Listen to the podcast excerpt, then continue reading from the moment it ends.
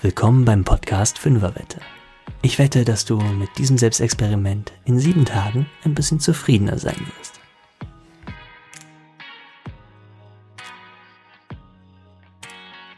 Hallo, ich begrüße dich zur neuen Folge des Podcasts Fünferwette. Mein Name ist Ronny und ich habe auch in dieser Woche wieder ein kleines Selbstexperiment aus der diesmal östlichen Psychologie für dich, mit dem du sehr gerne für sieben Tage oder länger herumexperimentieren kannst. Wenn du das in dieser Woche tust, besteht eine ziemlich gute Chance dafür, dass du ein bisschen mehr innere Freiheit von deinen inneren Automatismen gewinnst. Wenn du schon letzte Woche dabei warst und dich dem Selbstexperiment der Fünferwette gestellt hast, dann ist dir vielleicht ein bisschen bewusster geworden, wie oft unsere Gedanken in die Zukunft oder die Vergangenheit abschweifen. Und wie wir dabei den gegenwärtigen Moment vollkommen verpassen. Schade eigentlich, oder? Denn das Hier und Jetzt, das ist der einzige Moment, in dem wir wirklich lebendig sind. Wäre doch super, wenn wir das auch auskosten. In der letzten Woche habe ich gemeinsam mit meinem Sportkumpel Marcel über das Thema Achtsamkeit gesprochen. Das ist wirklich ein Herzensthema, nicht nur von Marcel, auch von mir. Mir ist hier an der Stelle nochmal ganz wichtig zu betonen, dass Achtsamkeit weder ein moderner Wellness-Trend ist, noch irgendwas mit Voodoo oder Hokuspokus zu tun hat. Nee. Die Wurzeln der Achtsamkeit liegen im Buddhismus. Der historische Buddha wollte nichts weiter als einen Weg finden, sein Leben dauerhaft von Leiden zu befreien. Leiden in dem Sinne meinte jetzt nicht nur Sterben und Tod und Krankheit und den Verlust von lieben Menschen, sondern auch viel feinere und kleinere Sachen. Nicht haben können, was man haben will und mit Dingen konfrontiert sein, die man nicht haben will. Das alles meinte der Buddha mit Leiden. Andersherum formuliert könnte man auch sagen, ging es ihm darum, trotz all der Widrigkeiten unseres Lebens, einen dauerhaften Zustand von innerer Zufriedenheit zu haben. Ganz schön ambitioniert, oder? Das Ganze trieb ihn so sehr um, dass er alles, was er schon hatte an Wohlstand und Luxus, alles hinter sich ließ, weil er unbedingt herausfinden wollte, was der Weg zu dauerhafter Zufriedenheit ist. Und ganz für sich allein, nur durch Selbstbeobachtung fand er dann vor 2500 Jahren ein paar für Menschen typische Verhaltensmuster, die wir heute auch in der modernen westlichen Psychologie beobachten und benennen, mit anderen Begriffen zwar, aber es ist quasi alter Wein in neuen Schläuchen. Er entdeckte zum Beispiel, dass alles, was wir als Reiz wahrnehmen über unsere Sinne, sofort von uns eine Bewertung abbekommt. Entweder ist die Sache, die wir sehen oder hören, riechen, tasten oder schmecken, für uns angenehm, unangenehm oder neutral. Wenn du die Podcast-Folgen vom Würmli gehört hast oder auch die Folge von deiner Weltsicht, dann kommt dir das jetzt schon bekannt vor. Der Buddha fand durch seine Selbstbeobachtungen dabei heraus, dass wir Menschen die Angewohnheit haben, uns immer von Reizen wegzubewegen, die unangenehm sind. Zum Beispiel einer Zahnwurzelbehandlung. Oder das Gespräch mit der oder dem Ex. Oder dem Chef. Manchmal weiß man ja auch nicht, was schlimmer ist. Vielleicht würde man lieber zum Zahnarzt gehen, als das Gespräch mit dem Chef oder der Ex zu suchen. Wir vermeiden unangenehme Situationen oder wir zögern sie heraus. Wir gehen der Sache aus dem Weg. Oder aber noch besser, wir gehen zur Ablenkung lieber schnurstracks zu angenehmen Reizen. Statt an den Zahnarztbesuch zu denken, gönne ich mir heute Nachmittag lieber ein lecker Eis oder ein Stück Schokolade. Ach, das Gefühl, das Eis und Schokolade machen ist ja sowieso viel angenehmer, als an den Zahnarzt zu denken, oder? Wenn ich auf einer Party oder einer Familienfeier bin, dann gönne ich mir vielleicht ein Glas Wein oder ein Bier. Das hilft mir super, über das unangenehme Gefühl hinweg in einem Raum mit fremden Menschen zu sein, die ich nicht weiter kenne. Oder die ich auch besonders gut kenne, aber als sehr unangenehm empfinde. Und so bestimmen die unangenehmen Reize unser Verhalten. Sie machen uns ein Stück weit unfrei. An einem Glas Wein ist nichts Falsches. Aber es ist doch mal hochspannend, sich selbst zu fragen, warum man es eigentlich trinkt, oder? Vielleicht trinke ich es, weil ich nicht der Einzige sein möchte, der auf Alkohol verzichtet auf der Feier. Und wenn dann alle fragen, warum ich nichts trinken möchte, dann ist da wieder dieses mm, unangenehme Bauchgefühl als Außenseiter und ich muss mich rechtfertigen und so. Nee, dann trinke ich lieber einfach mit. Naja, der liebe gesellschaftliche Druck. Vielleicht trinke ich mein Weinchen aber auch einfach, weil es mir gut schmeckt und weil es mir so ein wunderbar angenehmes Gefühl nach den ersten Schlucken macht, so locker und entspannt und ja, fröhlich. Ach, was für ein schöner Reiz. Diese angenehmen Reize haben es uns sowieso total angetan.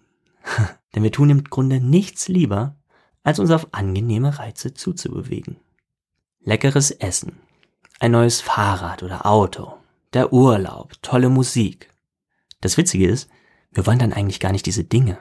Wir lechzen nur nach diesem angenehmen Gefühl, das sie uns machen. Und selbst wenn diese Dinge, die uns angenehme Gefühle machen, nicht gleich zu haben sind, dann sparen wir darauf hin und wir genießen die Vorfreude. Und haben vielleicht sogar ganz unbewusst diesen leisen Gedanken in uns, ach, wenn ich dieses oder jenes endlich habe, dann bin ich für immer glücklich und zufrieden. Das ist so eine automatische Reizreaktionskette. Oh, schön, will ich haben. Und schon bewegen wir uns darauf zu. Dieser Automatismus hat enorme Folgen für unser Leben. Wir suchen uns Jobs, die uns möglichst viel Geld bringen, mit denen wir uns schöne große Wohnungen oder Häuser leisten können, die uns dann, so denken wir, zufrieden machen. Dann haben wir die schönen Wohnungen und Häuser und müssen sie pflegen. Es muss Staub gewischt werden, es muss gesaugt werden oder gewischt. Draußen muss Rasen gemäht werden im Sommer oder Schnee geräumt im Winter. Das knechtet uns und ist uns vielleicht auch wieder ein unangenehmer Reiz und schon haben wir wieder Leiden, so wie der Buddha das Leiden meint. Also, weg mit dem unangenehmen Reiz, es wird Zeit, jemanden einzustellen, der für uns putzt. Das ist finanziell aber erst drin, wenn wir noch diese eine Beförderung bekommen oder noch einen Nebenjob am besten. Merkst du was? Willkommen im Hamsterrad. Das Beispiel ist jetzt nicht ganz zufällig gewählt. Es trifft zum Teil auf meine persönlichen Erfahrungen zu. Ich habe früher mit meiner Frau in einer Wohnung gewohnt. Die war hübsch und groß und toll und die lag auch gut. Und wir haben immer gesagt, nee, ein Haus, das wollen wir nicht, das brauchen wir nicht. Das macht doch nur Arbeit und bindet uns. Wir reisen ja so gern und so. Dann kam irgendwann unser Sohn und der hat's geliebt, draußen zu spielen. Das heißt, wir waren ständig mit ihm an der frischen Luft und in der Natur unterwegs. Irgendwann wuchs in uns dann die Idee heran, Mensch, eigentlich wäre es doch ganz nett, wenn man jetzt irgendwie so eine Wohnung mit Garten hätte, oder? Oder so eine kleine Doppelhaushälfte, wo so ein Garten dran ist. Dann kann das Kind raus in einen umzäunten Bereich, kann da sicher spielen, ohne dass da ständig ein Auto die Straße lang donnert. Ja. Und ehe wir es uns versahen, waren wir auf einmal Grundstücksbesitzer und Häuslebauer. Ach, wenn wir doch erst in diesem Haus wohnen, dann wäre alles perfekt in unserem Leben. Wir wären als Familie bestimmt dauerhaft zufrieden. Nur deswegen. Das war jetzt kein bewusster Gedanke, den ich hatte zu der Zeit, aber wenn ich heute so drauf zurückblicke, muss ich sagen, dieses Bild war schon irgendwie in meinem Kopf. Und heute, drei Jahre später, wenn du mich jetzt fragst, ob ich zufriedener oder unzufriedener bin als vor drei Jahren, dann ist meine vielleicht für dich schockierende Antwort, ich bin gleich zufrieden. Ich habe da lang drüber nachgedacht. Wir führen heute ein anderes Leben als vor drei Jahren. Das Haus ist wirklich wunderschön und macht ganz viel Spaß und hat viele wunderbare Vorteile, aber es hat auch Pflichten und bringt ganz neue Aufgaben und Arbeit mit sich. Meine ganz persönliche Einschätzung ist deswegen, unser Leben ist schön und es ist anders als vor drei Jahren, aber vom Zufriedenheitsniveau hat sich bei mir innerlich eigentlich nichts verändert. Verrückt, oder?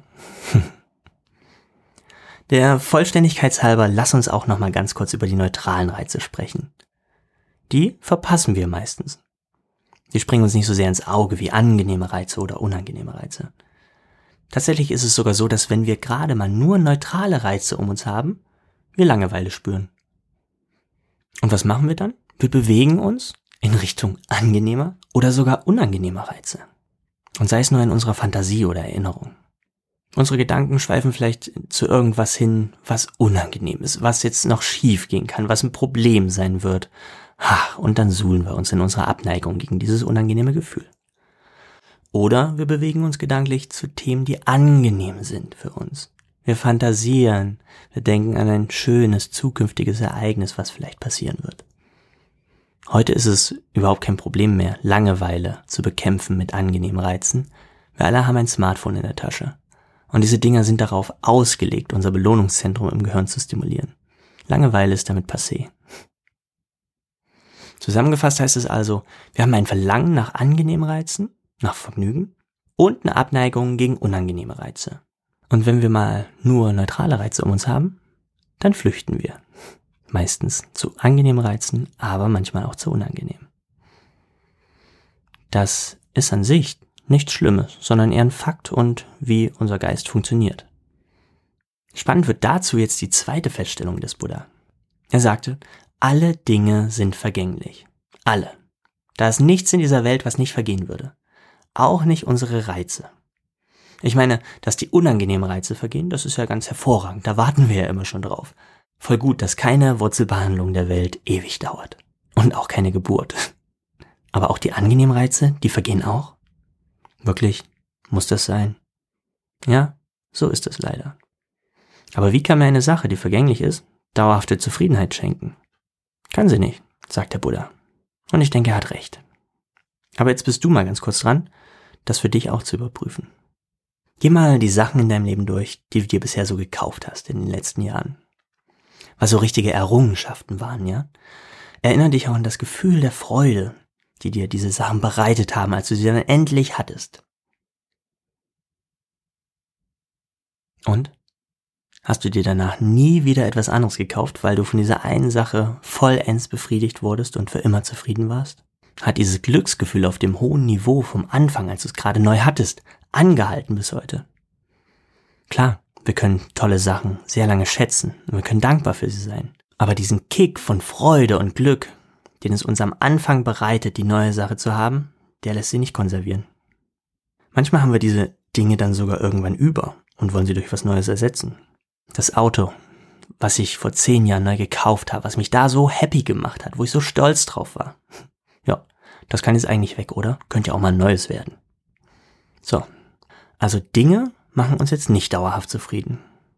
Das war jetzt für den Buddha natürlich eine blöde Sache, denn nur darum ging es ihm ja. Er wollte dieses Unbefriedigtsein ja überwinden. Davon wollte er frei werden.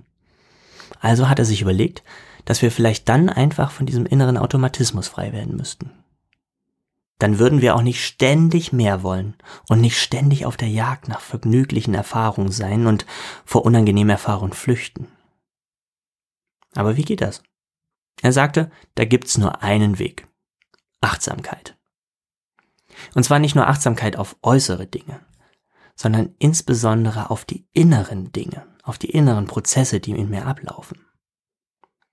Mitkriegen. Oh, das ist ein schönes Auto, was ich da in der Werbung sehe. Oh, das finde ich schön. Sehr angenehmes Gefühl macht mir das aber. Oh, das ist ein Drang, das Auto jetzt haben zu wollen. Es zu besitzen, es zu fahren, es vor meiner Tür stehen zu haben und es immer benutzen zu können, wenn mir gerade danach ist. Und was mache ich jetzt? Jetzt, wo ich das festgestellt habe, diesen inneren Drang in mir? Wie werde ich dieses Verlangen nach dem Auto los? Wie kriege ich es weg? Hm. Gar nicht. So wenig wie du dafür kannst, dass dieses Verlangen in dir aufgetaucht ist, aufgrund dieser automatischen Reizreaktionskette, genauso wenig kannst du es zum Gehen bewegen. Das ist ganz wichtig. Du kannst nichts für dein Verlangen. Du kannst auch nichts für deine Abneigung gegen Unangenehmes. Du kannst auch nichts für all die anderen Gefühle, die in dir so auftauchen. Merk dir das bitte. Du kannst in etwa so viel für deine Gefühle wie der deutsche Wetterdienst fürs Wetter. Der macht das Wetter nicht aber er nimmt es zur Kenntnis und er informiert uns alle, damit wir die richtige Kleidung für den Tag wählen können. Und genau das ist Achtsamkeit. Achtsamkeit ist quasi dein innerer Wetterdienst. Achtsamkeit informiert dich, Achtung, da ist gerade eine Wutwolke im Anflug, könnte ein ziemliches Donnerwetter geben. Und mit dieser Info kannst du dann eben entscheiden, ob du jetzt das Gespräch mit der nervigen Kollegin suchst und über ihren Wolkenbruch an Beleidigung ablässt oder auf etwas sonnigere Atmosphäre in dir wartest, um dann mit ihr zu sprechen. Egal, was das Wetterradar deiner Aufmerksamkeit aufnimmt. Es geht nie darum, das zu bekämpfen. Das Wetter können wir auch nicht bekämpfen. Wir wollen die Dinge also nicht weghaben. Können wir gar nicht. Macht also überhaupt keinen Sinn, da Energie reinzustecken. Das Zauberwort ist Akzeptanz. Das ist eine der größten Schwierigkeiten, wenn man zum Beispiel mit dem Meditieren beginnt. ich weiß noch, wie genervt ich zu Beginn meiner Meditationspraxis war von meinen eigenen Gedanken. Da willst du dich einmal ganz fromm auf deinen Atem konzentrieren und ständig plärt dir da wie so ein Marktschreier so ein blöder Gedanke dazwischen. Die nervigen Gedanken wollte ich natürlich weghaben, ne? Da sollte Ruhe herrschen. Ich wollte doch inneren Frieden und so, Mann. Aber zu meinen Bedingungen, das heißt Gedankenstille und sonst nix. und es hat echt gebraucht, ehe ich den nächsten Schritt geschafft habe. Den Schritt der Akzeptanz ich akzeptieren konnte, dass ein Gedanke immer wieder in meine Fokussierung auf den Atem dazwischen funkt und ich immer wieder bewusst zum Atem zurückkehren musste, ging total viel Zeit drauf. Tausende Male, gefühlt eher Millionen Male. Ich habe mich damals dazu viel belesen und habe für mich dann eine Übung daraus abgeleitet. Wenn ich dann später meditiert habe und da saß und bemerkte, dass ein Gedanke kam, dann benannte ich ihn kurz mit einem Etikett wie Fantasie oder Erinnerung. Das half mir dann für einen Moment so ein bisschen Abstand zu dem Gedanken zu bekommen. Und dann nahm ich auch ganz, ganz fein und subtil dieses unangenehme Gefühl in mir wahr. Diese Abneigung. Diese Abneigung davor, dass jetzt ein Gedanke aufgetaucht ist, obwohl ich ja mich auf den Atem konzentrieren wollte. Und da war sie, meine Reizreaktionskette. Ich ging dann nicht sofort zum Atem zurück, sondern blieb kurz auf diesem unangenehmen Gefühl. Und ich merkte tatsächlich, wie es sich veränderte und ganz langsam auflöste. Dann ging ich zum Atem zurück. Bis der nächste Gedanke kam, dann ging das Spiel von vorne los. Aber plötzlich war jeder Gedanke, der kam und so, keine verschwendete Zeit mehr, sondern ein Teil der Übung. Und ganz oft musste ich danach lächeln, weil ich mich mal wieder selbst ertappt hatte und meine inneren Mechanismen. Wenn du also auch mal probierst zu meditieren und du wirst zum Beispiel von einem nervigen Geräusch gestört, das dich immer wieder von deinem Meditationsobjekt, also zum Beispiel dem Atem, ablenkt, dann lade ich dich ein, diese nervige Störung einfach zu deinem neuen Meditationsobjekt zu machen. Nimm das Geräusch einfach mal wahr und nimm auch die Abneigung gegen das Geräusch wahr. Und halt mit deiner Konzentration da mal voll drauf auf dieses Gefühl der Abneigung. Und beobachte, wie es sich verändert und wie es irgendwann weggeht. Du lässt es so lange nicht aus den Augen, bis es gegangen ist. Und es wird vergehen, versprochen.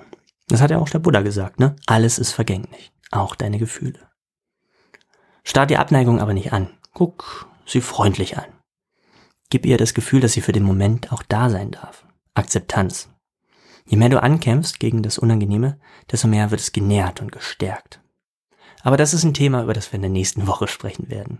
In dieser Woche wollen wir mit dem Selbstexperiment, mit deiner Fünferwette, den Grundstein dafür legen, ein bisschen Freiheit von dieser inneren Reizreaktionskette zu bekommen.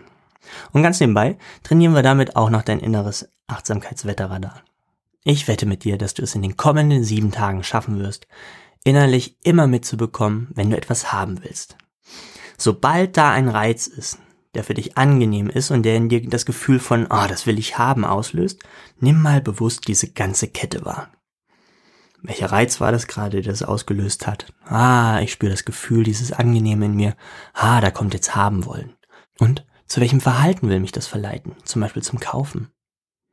Natürlich kannst du dir die Sache dann gerne kaufen, aber versuche dann dabei mal innerlich wahrzunehmen, was das so mit dem angenehmen Gefühl und mit dem haben wollen, was das so macht, wie sich die verändern. Wenn du dir die Sache gekauft hast, dann betrachte sie gern nochmal nach ein paar Tagen, zum Beispiel am Ende der Woche. Hat sich das Gefühl irgendwie verändert zu der Sache? Ist es zwar immer noch schön, die Sache zu haben, aber es brennt nicht mehr so freudig in dir wie am Anfang? Oder ist es konstant auf dem gleichen Level? Du könntest dich auch entscheiden, die Sache nicht zu kaufen. Dann nimm das Gefühl des Verlangens auch wahr und beobachte mal, wie lange es wirklich da bleibt und wie, wie es sich wandelt. Wird es lauter oder leiser, stärker oder schwächer in dir? Das ist in dieser Woche wirklich schon eine extrem fortgeschrittene Übung. Aber die kann ganz viel für dich verändern. Wenn du noch ein bisschen mehr machen willst, gerne. Dann achte in dieser Woche auch auf die Reize, die bei dir unangenehme Gefühle auslösen. Nimm auch da die Kette wahr. Reiz, unangenehmes Gefühl und welches Verhalten es in dir auslösen will. Flucht oder Ablenkung mit angenehmen Dingen zum Beispiel. Und du darfst dich dann frei entscheiden, ob du dich diesem Verhalten hingibst oder ob du das unangenehme Gefühl einfach mal aushältst und beobachtest, wie sich's verändert und irgendwann vergeht. Glaub mir, mit so einer Übung wirst du nie wieder Langeweile spüren. Auch ohne Smartphone. Da gibt's immer was zu beobachten in dir. Das soll's für diese Woche gewesen sein. Vielen Dank, dass du dabei warst. Ich habe noch eine kleine Bitte an dich. Wenn dir gefällt, was du hier jede Woche von mir hörst, dann könntest du mich sehr damit unterstützen, wenn du eine Bewertung bei Spotify oder Apple Podcasts und Co. da lässt. Falls du keine Folge mehr verpassen willst, abonniere mich gern und ich freue mich auch riesig über dein Feedback oder Anregungen oder auch Themenwünsche. Die kannst du mir gern über Direktnachricht bei Instagram und Facebook oder auch gern per E-Mail zukommen lassen. Alle Links dazu findest du in den Show Notes. Dann wünsche ich dir viel Spaß und erhellende Momente mit deiner dieswöchigen Fünferwette. Ciao, dein Ronny.